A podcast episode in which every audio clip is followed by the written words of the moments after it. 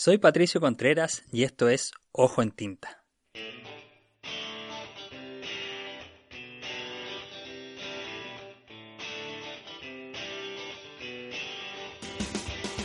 A fines de septiembre de 2019, Marcela Aguilar lanzó su libro La Era de la Crónica, una versión resumida de su tesis doctoral que apareció bajo el sello de Ediciones UC y que se centra en la producción latinoamericana de esta corriente del periodismo escrito. Marcela es actualmente decana de la Facultad de Comunicación y Letras de la Universidad Diego Portales. Es periodista, es académica, tiene un MBA y recientemente se doctoró en Ciencias de la Comunicación. Además, junto a Francisco Mowat, conduce en Radio ADN el programa de libros Entre líneas que te recomendamos escuchar. Su experiencia en el rubro de la crónica es amplia. Trabajó como reportera en revista Sábado y editó en revistas Domingo y Weekend del Mercurio. Pero también se ha dedicado a antologar, entrevistar y analizar la producción reciente de la crónica latinoamericana. En ese ámbito se inscribe su última publicación, un libro que interroga textualmente un corpus de crónicas de autores como Leila Guerriero o Martín Caparrós, y que también tensiona algunos de los discursos en boga sobre un supuesto boom de la crónica en la región. Surge una de muchas preguntas. ¿Es algo propio de nuestro continente o es un artificio publicitario? Sin más preámbulos, acá nuestra entrevista con ella. Marcela Aguilar, muchas gracias por estar en nuestro podcast. Muchas gracias a ti por invitarme, Pato. Quería comenzar preguntándote por tu libro La Era de la Crónica que se lanzó a fines de septiembre y ya a mediados de octubre vivimos lo que todos sabemos, un estallido social, digamos, cambió Chile. cambió Chile.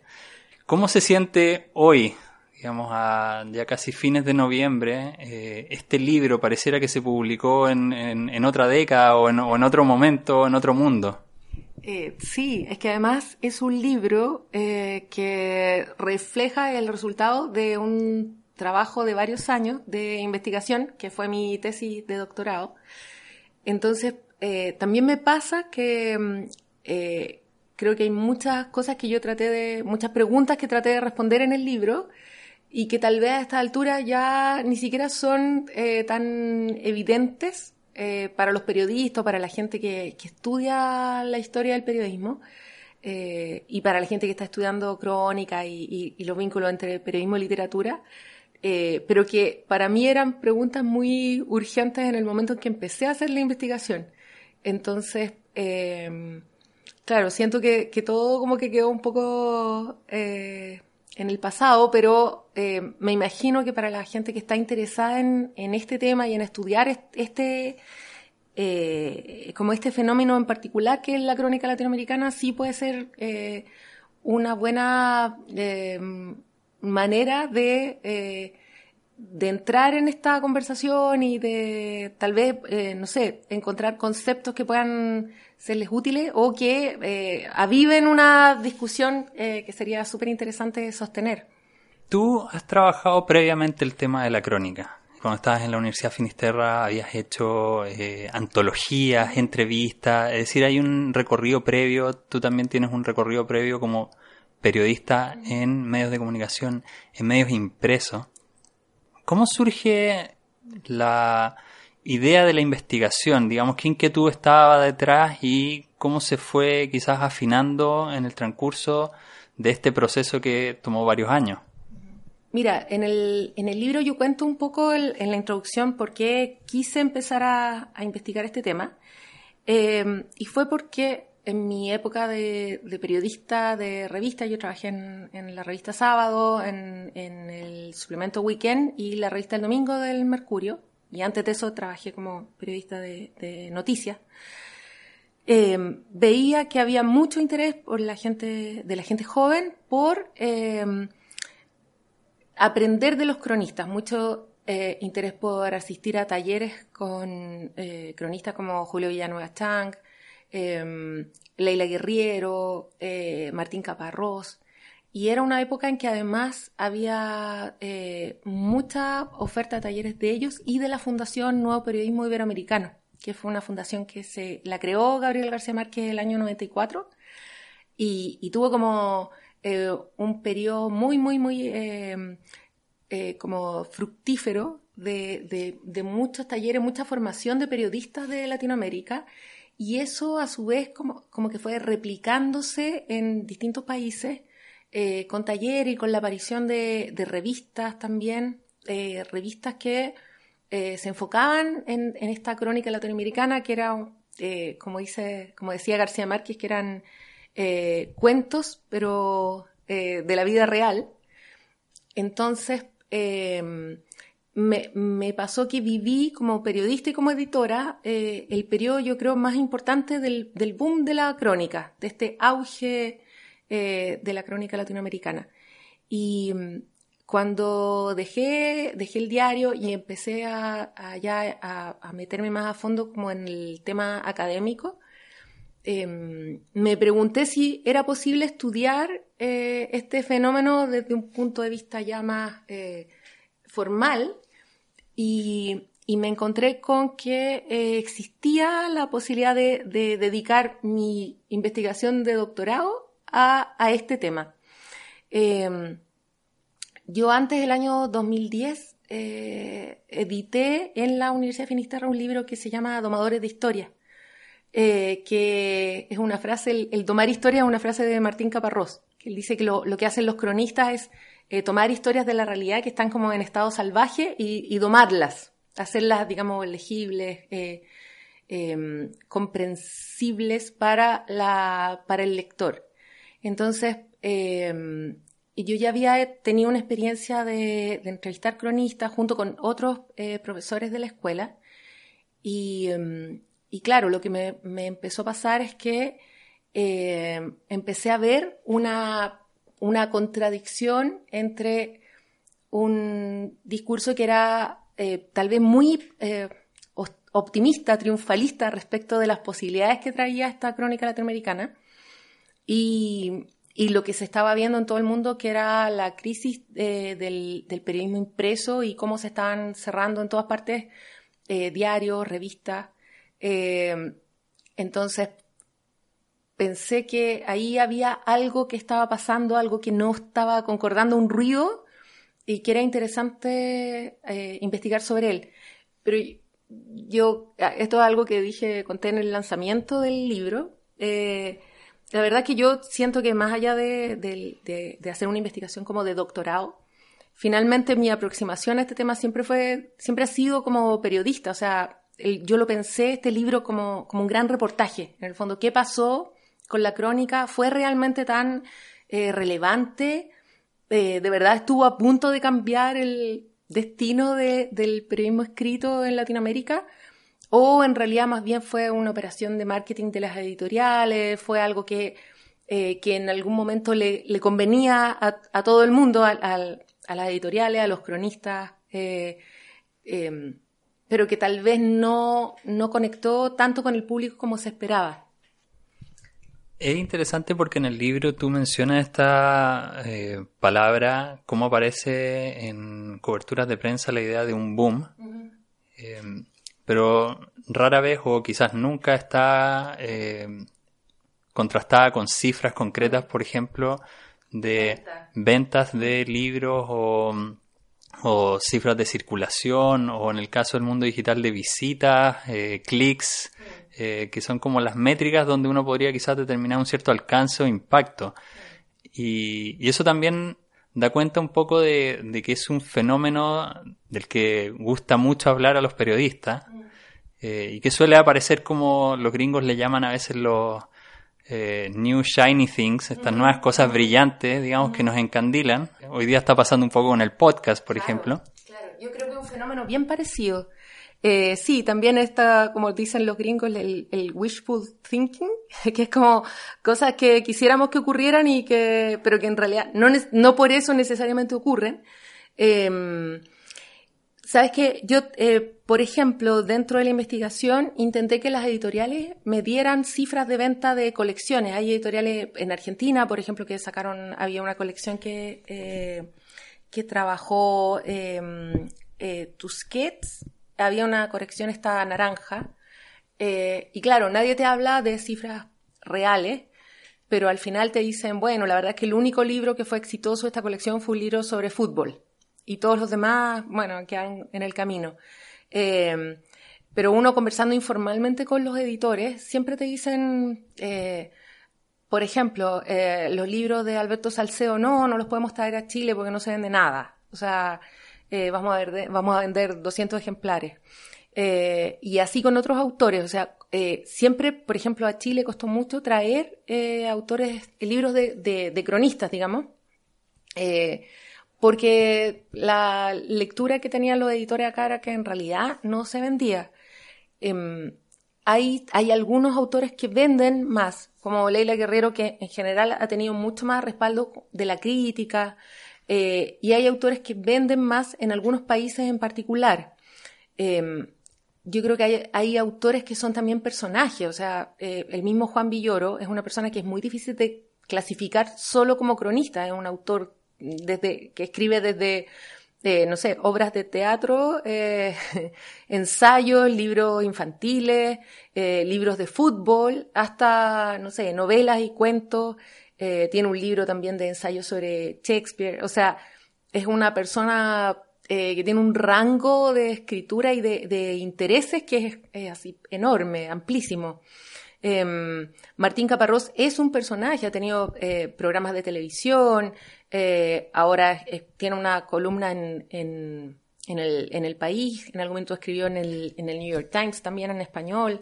Eh, entonces estamos, el mismo Alberto Salcedo Ramos también en, en, Colombia es una persona muy popular que ha tenido programas de, eh, de cultura en televisión, tiene un programa en la radio, eh, es además muy querido, es una persona, es muy, él es muy divertido, tiene un, un, un modo, un carácter muy, muy así, muy afable, entonces eh, claro, estamos hablando de gente que no solo publica crónicas, gente que, que, finalmente son nombres muy reconocidos en sus países y responden también a su, como a su cultura, al lugar donde viven. Yo creo que, eh, por ejemplo, Alberto Salcedo como, cronista es muy, es muy colombiano, es muy, es muy del Caribe, además. Eh, y, y, su manera de aproximarse a la historia es una manera muy, muy popular, muy de, eh, del sentido común de la gente. Entonces, ahí sí, efectivamente hay una conexión del autor con sus lectores. Pero claramente esto no es una cosa extendida a todos los autores de crónica latinoamericana. y creo que, que sí pasó en algún minuto que hubo un, como un interés muy grande, por ejemplo, en España, por leer a estos autores. Eh, de hecho, se publicaron también antologías, todavía se les sigue estudiando en España, hay, hay, se siguen publicando artículos académicos sobre esto. Y, mm, y claro, creo que ahí el, el, eh, la, wincha que dice, o eh, el, nombre de la colección que dice Crónica, en algún momento permitió vender un poco más, pero pero nunca, la verdad es que nunca fue el, eh, digamos, el éxito comercial que, que se esperaba. Em, y creo que lo, hubo cronistas también que apostaron mucho a eso y que no, eh, la verdad es que sus ventas fueron decepcionantes. Obviamente que la obra de alguien tampoco se puede medir por cuánto vende, eh, pero pero sí creo que eh, había una idea también de que esto conectaba con el público eh, muy bien y que en la realidad no era tan así. Y también existía la idea de que esto conectaba como con, con el interés o y incluso con el habla popular y en realidad es un tipo de obra que es para una élite mucho más, no sé, pues, educada. entonces, también es para unos unos pocos. Es un tipo de escritura que pretende ser eh, más, eh, más masivo o responder mejor a los intereses de la gente, pero en realidad es súper de elite. De hecho, en... voy a citarte acá exactamente para quienes tengan el libro. En la página 106, tú escribes, eh, abro comillas, sin haber investigado específicamente este tema, te refieres al melodrama, es posible elucubrar que, si bien los discursos sobre la crónica afirman que se trata de una escritura de vocación popular, su práctica está distanciada de los intereses de ese público. Se, reafirma un poco también esta idea porque algo que, me, que a mí me dio vueltas durante la lectura es que más que una era de la crónica, estamos presenciando una era de los discursos de la crónica. Y uno de esos discursos que tú mencionas acá y lo identificas muy claramente es que supuestamente tendría una vocación popular, pero la variedad de temas que tiene es mucho más amplia que, digamos, el foco que trata de poner ese discurso en particular. Sí, es que yo creo que un, un, un aspecto interesante de lo que pasó con la crónica latinoamericana, de lo que ha ocurrido en estos 20 años, 25 años de crónica latinoamericana, es que eh, se le cargó también de muchas eh, virtudes, muchas cualidades, de las que eh, la verdad es que ningún género se puede, se puede hacer cargo. Entonces, me pareció también, por eso me interesó estudiar esto, porque, porque a mí me interesa también, me interesa el periodismo y me interesa saber qué pasa con, con el periodismo cómo evoluciona, cuáles son los, los, procesos, las transformaciones que vive. Y, y había algo muy eh, como reiterado en la manera de hablar sobre la crónica, que es que esta eh, crónica respondería eh, como a un agotamiento del periodismo tradicional. había una mirada muy crítica de, de varios cronistas en, en, sus ensayos, en sus prólogos, en su discurso eh, una actitud muy crítica respecto de, la prensa tradicional. Entonces, y ellos planteaban que esta, escritura, esta crónica latinoamericana, eh, estaba como fuera de los vicios, estaba, eh, digamos, aislada, era más, de alguna manera más pura que el periodismo convencional que estaba plagado de una serie de, digamos, eh, problemas, eh, padecía varias, varias como eh, pestes, entre ellas, por ejemplo, esta obsesión por la objetividad, tratar de, vender el, texto periodístico, el texto informativo, como si pudiera ser objetivo, cuando en realidad el texto siempre es subjetivo porque se escribe desde un yo. Entonces, se supone que la crónica lo que buscaba era mostrar que en realidad todo texto tiene un autor, todo texto, tiene una mirada y todo texto periodístico en el fondo está contado desde algún, desde, desde un alguien, desde un punto de vista, de alguien que mira, de alguien que, que escribe.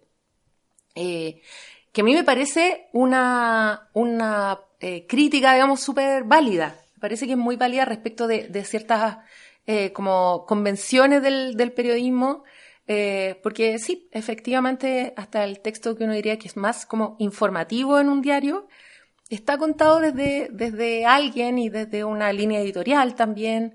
Eh, entonces, no hay texto transparente, no hay texto eh, totalmente objetivo o totalmente, imparcial. a mí me parecía que era importante hacer esa, como esa observación respecto al periodismo tradicional, pero claro, lo que, lo que me ocurrió era que al analizar la crónica uno podía ver que tampoco era completamente libre de, de estas convenciones eh, tradicionales. Había otra lectura también, que era que la crónica respondía eh, a los intereses de la gente, digamos, del pueblo, eh, em, a diferencia del periodismo tradicional que respondería a los intereses de los poderes, de los poderes, del poder político, del poder económico, eh, como estos poderes fácticos. Entonces que eh, la crónica eh, era mucho más, em, digamos, fresca y honesta en su aproximación a los fenómenos sociales reales y no como el periodismo tradicional que respondería como a, esta, a este pauteo de los poderosos. Em, la verdad es que también cuando uno analiza los textos de crónica hay de todo. Eh, no todo lo que se aborda son, son temas como populares. Eh, y también es súper eh, relevante el, el, periodismo la crónica que se puede hacer sobre las élites, sobre los poderosos. Entonces, bueno, así como eso, como que fui identificando como ciertas eh, eh, como comparaciones que se hacían entre la crónica y el periodismo tradicional, en que los propios cronistas y también la gente que analiza la crónica como que ellos de alguna manera planteaban la crónica como un estadio superior del periodismo, como que, eh, como que era un género que de alguna manera superaba ciertas ataduras del periodismo tradicional para eh, eh, mejorar como la calidad de lo que se le entregaba a la gente.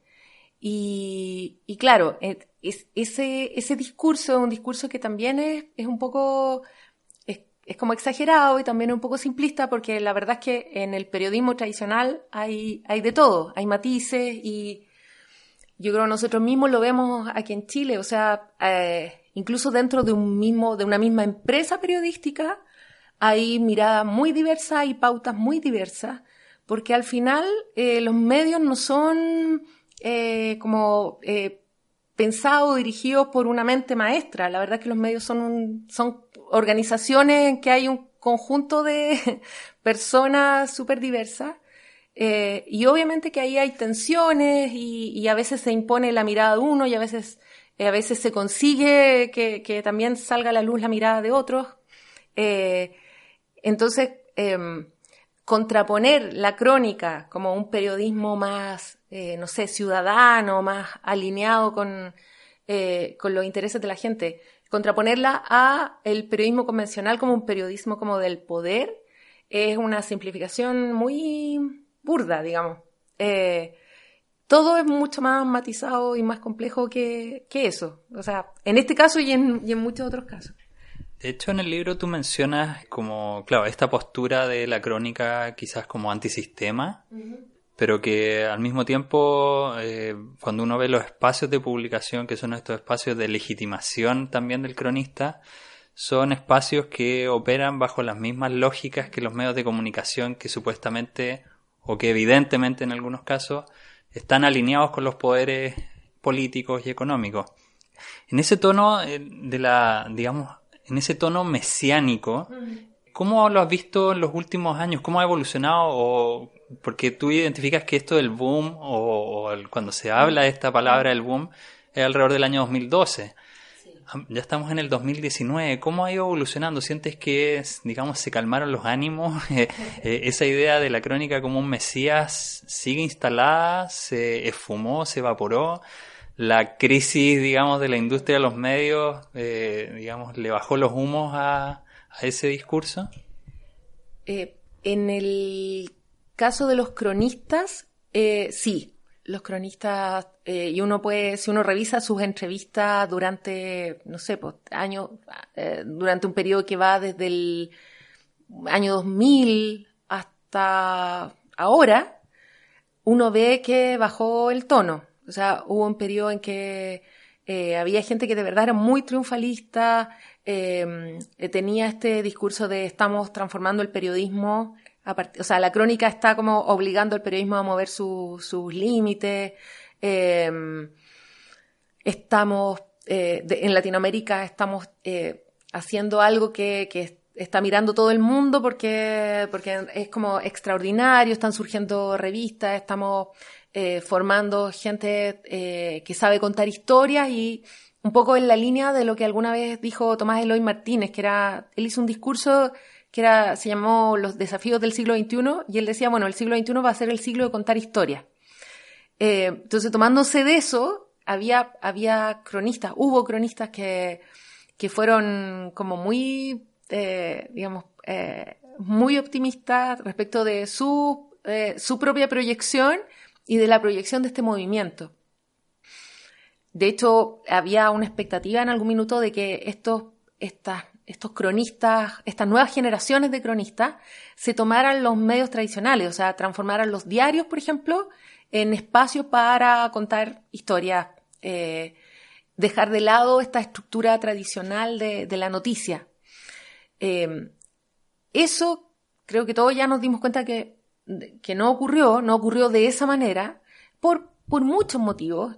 Eh, creo que esto también, todo este movimiento se dio en un contexto de, cambio tecnológico muy acelerado que ha llevado a que las revistas en papel prácticamente eh, desaparezcan, o sea, que muy pocas.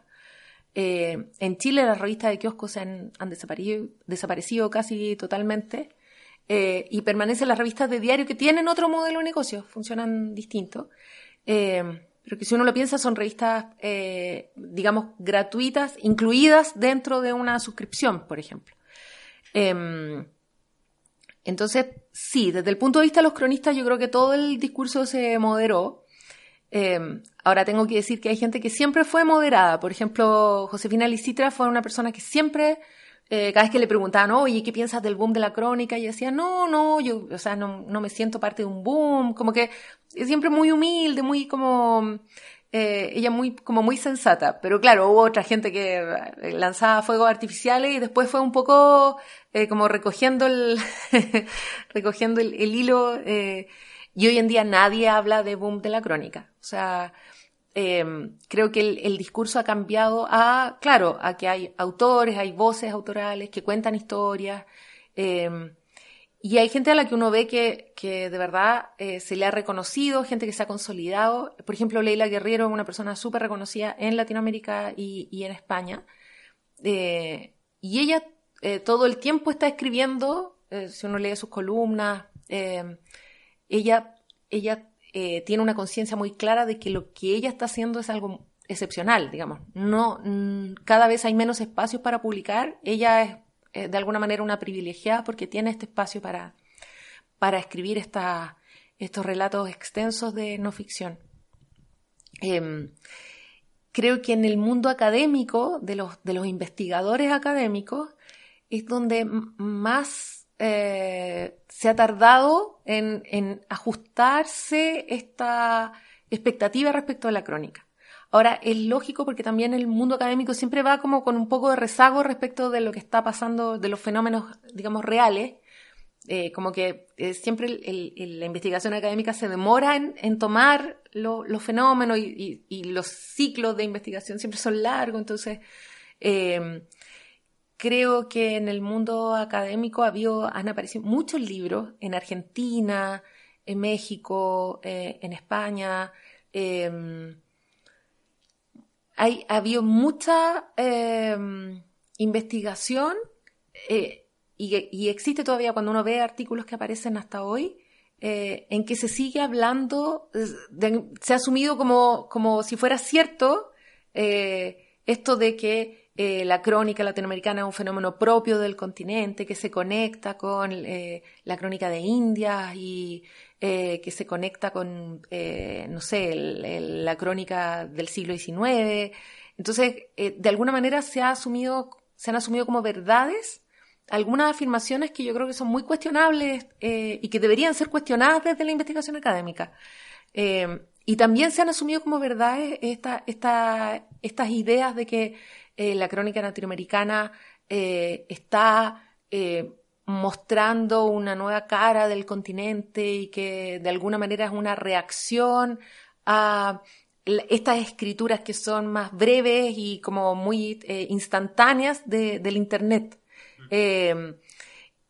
creo que, todavía hay, uno, uno ve artículos y, y dice, pero pucha, esta gente no está, como que no está viendo lo que está pasando en este momento en realidad.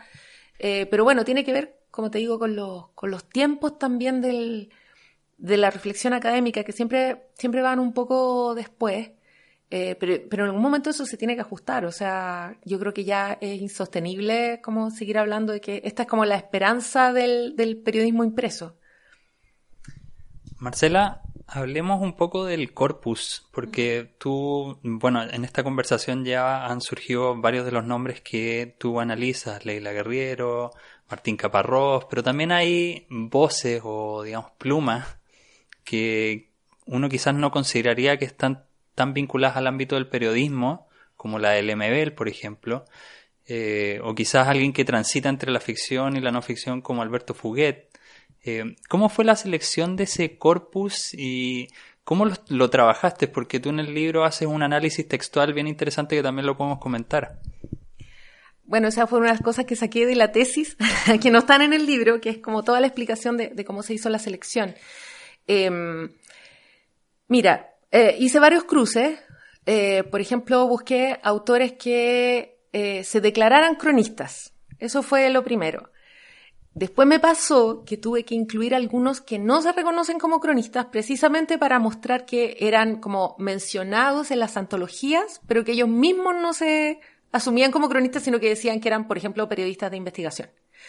Em, entonces, primero fue eh, como identificar a estos autores que se consideraban cronistas, luego que hubieran eh, sido idealmente antologados en alguna antología internacional, Ahí las más importantes eran las de 2012, la, la de Jorge Carrión, que se llama Mejor que Ficción, que es una antología que sacó Anagrama, eh, y la de Darío Jaramillo Orgudelo, que salió en Alfaguara, eh, que es la antología de la crónica latinoamericana actual.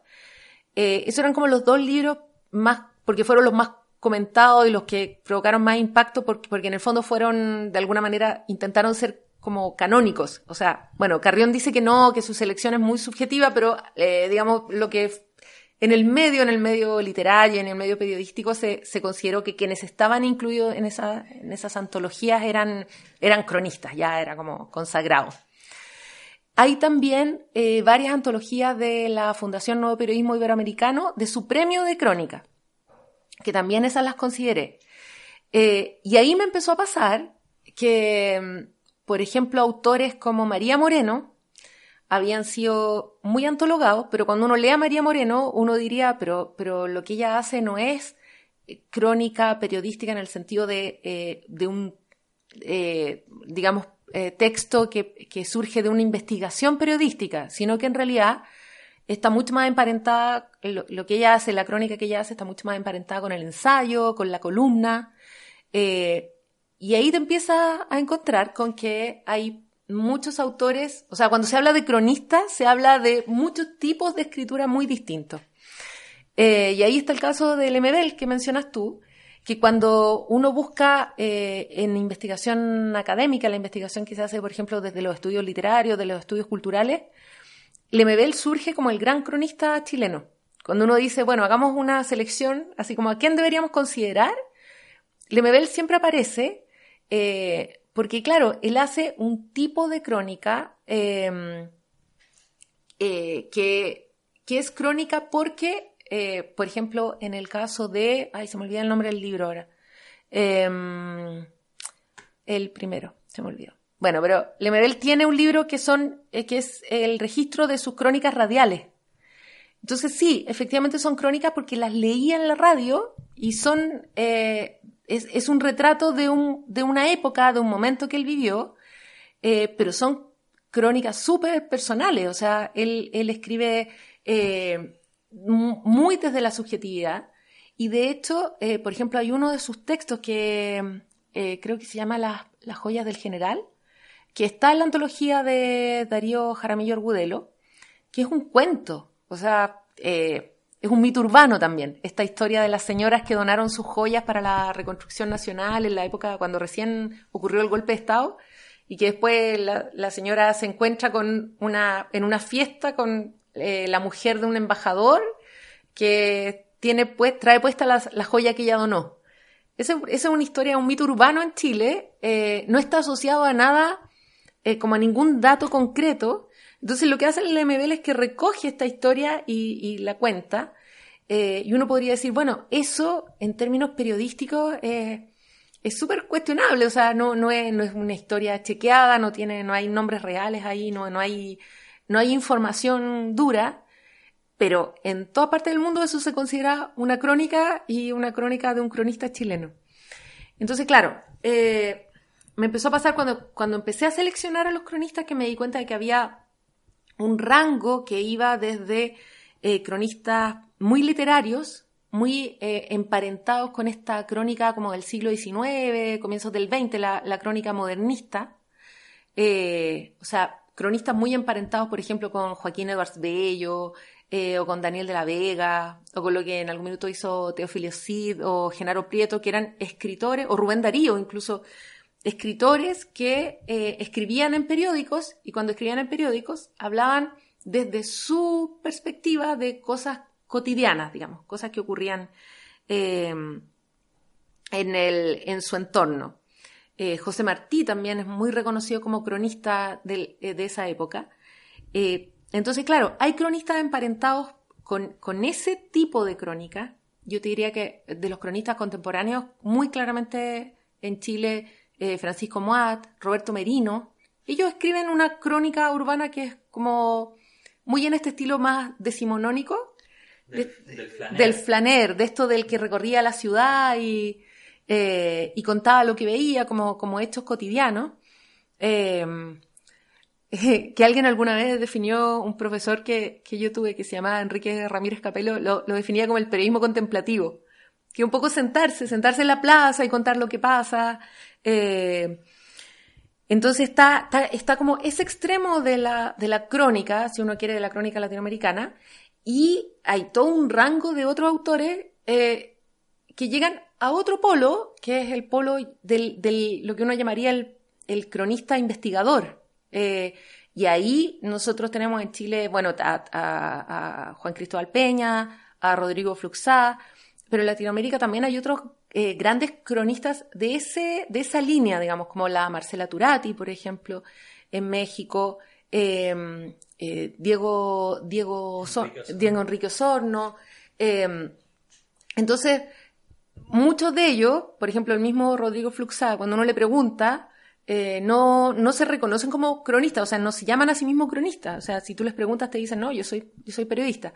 Eh, pero, por ejemplo, Juan Cristóbal Peña siempre es invitado como cronista a encuentros internacionales. Entonces, claro, eh, o sea, eh, tanto Peña como Lemebel son cronistas y, sin embargo, escriben desde lugares muy distintos y sus métodos también son súper distintos. entonces, yo creo que ese, ese fue un primer como problema que, que que yo creo que es parte del fenómeno también, que en el fondo se le llama crónica a finalmente a todo texto que tiene alguna referencia, tiene alguna relación con la realidad eh, y que tiene una voz autoral. Yo creo que eso es. O sea, que, en el fondo hay, un autor que está contando la, la historia. Marcela, hacia el final del libro tú dejas una pregunta abierta que es algo que ya habíamos mencionado antes sobre la recepción de, de la crónica. Si tuvieras la oportunidad tú de dedicarle 3, 4 años nuevamente a investigar. ¿Qué, ¿En qué te centrarías? ¿Cuáles serían las preguntas para poder entender mejor la recepción, este vínculo que habría entre esta supuesta vocación popular y, los temas que al público le interesan o a los lectores le interesan? Digamos, ¿cuáles son, crees tú, las preguntas que tratarías de incorporar para guiar una investigación sobre la gran pregunta también de la recepción?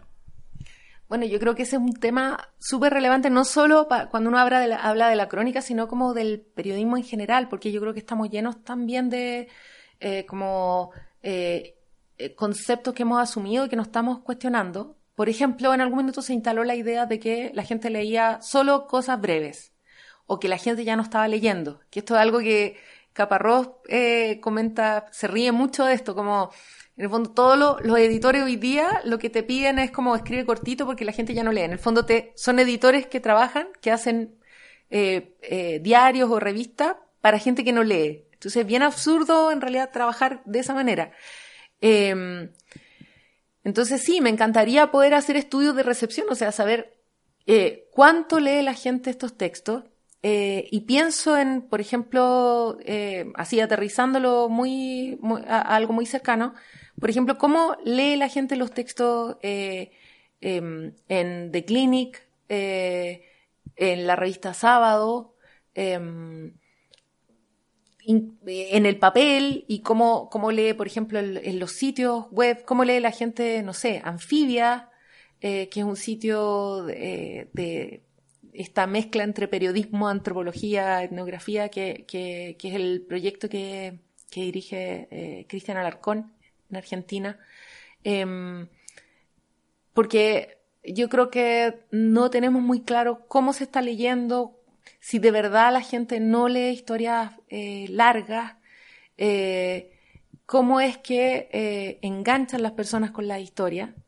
Y mm, entonces tomamos decisiones a ciegas. O sea, no sabemos en realidad si dos páginas o tres páginas o cuatro páginas son interesantes o no si de verdad eh, la gente engancha mejor con un texto cuando, cuando parte con una historia. Eh, yo creo que son todos como cosas que eh, nos han enseñado, que nos han dicho, pero que en realidad no, no están basadas en, en estudios de verdad sobre eh, cómo, cómo se consumen estas historias.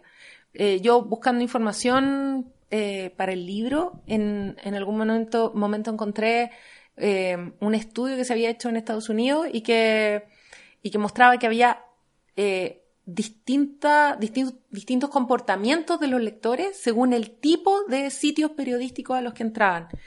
Y que la gente que entraba a los sitios, por ejemplo, de eh, historias largas, ellos llaman como, llaman long, stories a, a estos como grandes reportajes, eh, esa gente estaba dispuesta a pasar más tiempo leyendo ahí. Eh, y que había otros sitios que la gente asumía que eran de misceláneos, eh, que eran de notas breves y que lo, lo escaneaban nomás.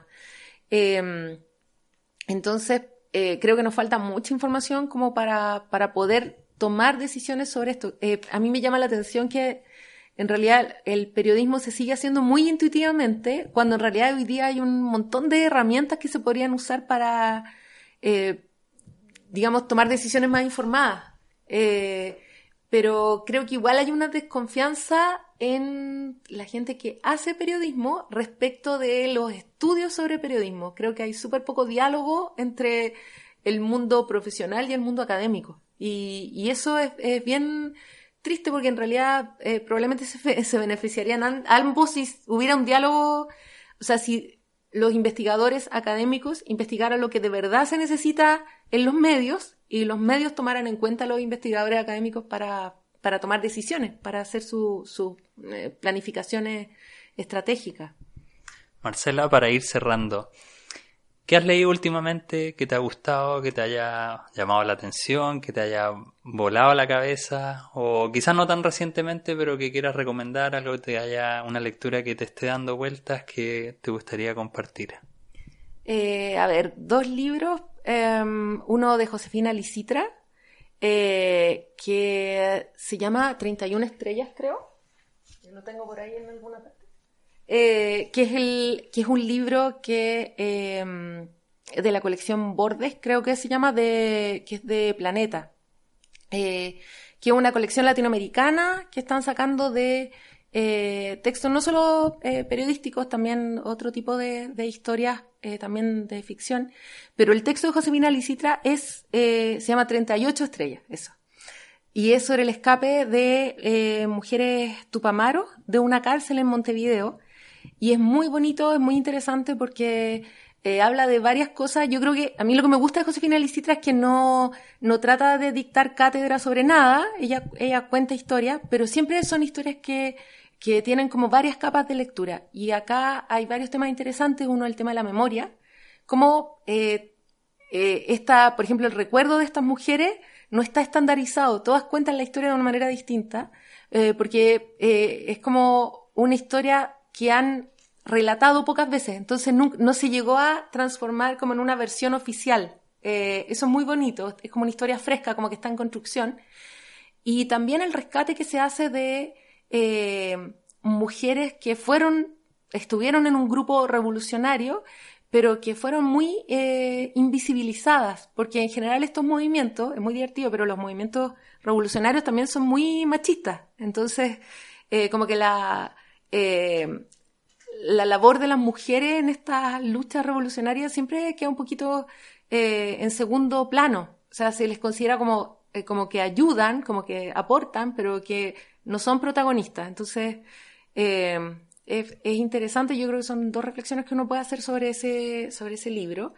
Eh, y el de Philip Sands, que es un libro que se llama Calle Este Oeste, eh, que me parece súper interesante. A mí me sorprendió porque es un libro que salió en anagrama eh, él es un abogado, es experto en, en derecho internacional, es, experto además en estos, eh, juicios como internacionales por eh, crímenes contra la humanidad y, y, él lo que hace en este libro es contar cómo surgen los conceptos de, crímenes contra la humanidad y de genocidio a partir de la historia de los abogados, de los juristas que, como elaboraron estos conceptos. Entonces, es muy interesante porque eh, cuenta historias de vida Eh, cuenta, por supuesto, eh, todo el periodo de la Segunda Guerra Mundial, el, Holocausto, eh, pero también demuestra que en realidad todas estas ideas sobre la justicia finalmente necesitan ser elaboradas, verbalizadas, como que, claro, uno hoy día piensa, por ejemplo, en el genocidio y le parece como obvio que siempre existió, pero la verdad es que es un concepto muy eh, del siglo XX. Entonces, eh, me pareció súper interesante, un libro muy entretenido. Uno, yo, yo pensé que podía ser un ladrillo, la verdad. Eh, y lo empecé a leer y no podía parar de leer. Está, está, muy bien estructurado. Además, cada capítulo habla de uno de los personajes, después al final los reúne. y está muy bien investigado, tiene muchos datos. Entonces, me pareció de verdad como un hallazgo Em, entiendo que hay una película también sobre ese libro y, creo que, en esta época en que estamos hablando también de la importancia de, cómo crear una nueva constitución y todos estos conceptos que estamos eh, tocando, eh, creo que es súper interesante como un libro que te habla de cómo eh, finalmente las palabras son muy importantes, los conceptos son muy importantes para construir una sociedad. Esta conversación con Marcela Aguilar se realizó en la Universidad Diego Portales el jueves 21 de noviembre de 2019. Si te gustó esta entrevista, compártela. Si quieres, nos puedes seguir en redes sociales. Estamos en Twitter, Facebook e Instagram con el mismo nombre, Ojo en Tinta. También puedes revisar nuestro sitio web ojoentinta.com, donde publicamos reseñas, entrevistas y otros temas relacionados con los libros y la lectura. Además, en nuestro canal de YouTube puedes revisar más de 100 entrevistas que hemos realizado para nuestro programa de televisión. Eso ha sido todo, saludos y buenas lecturas.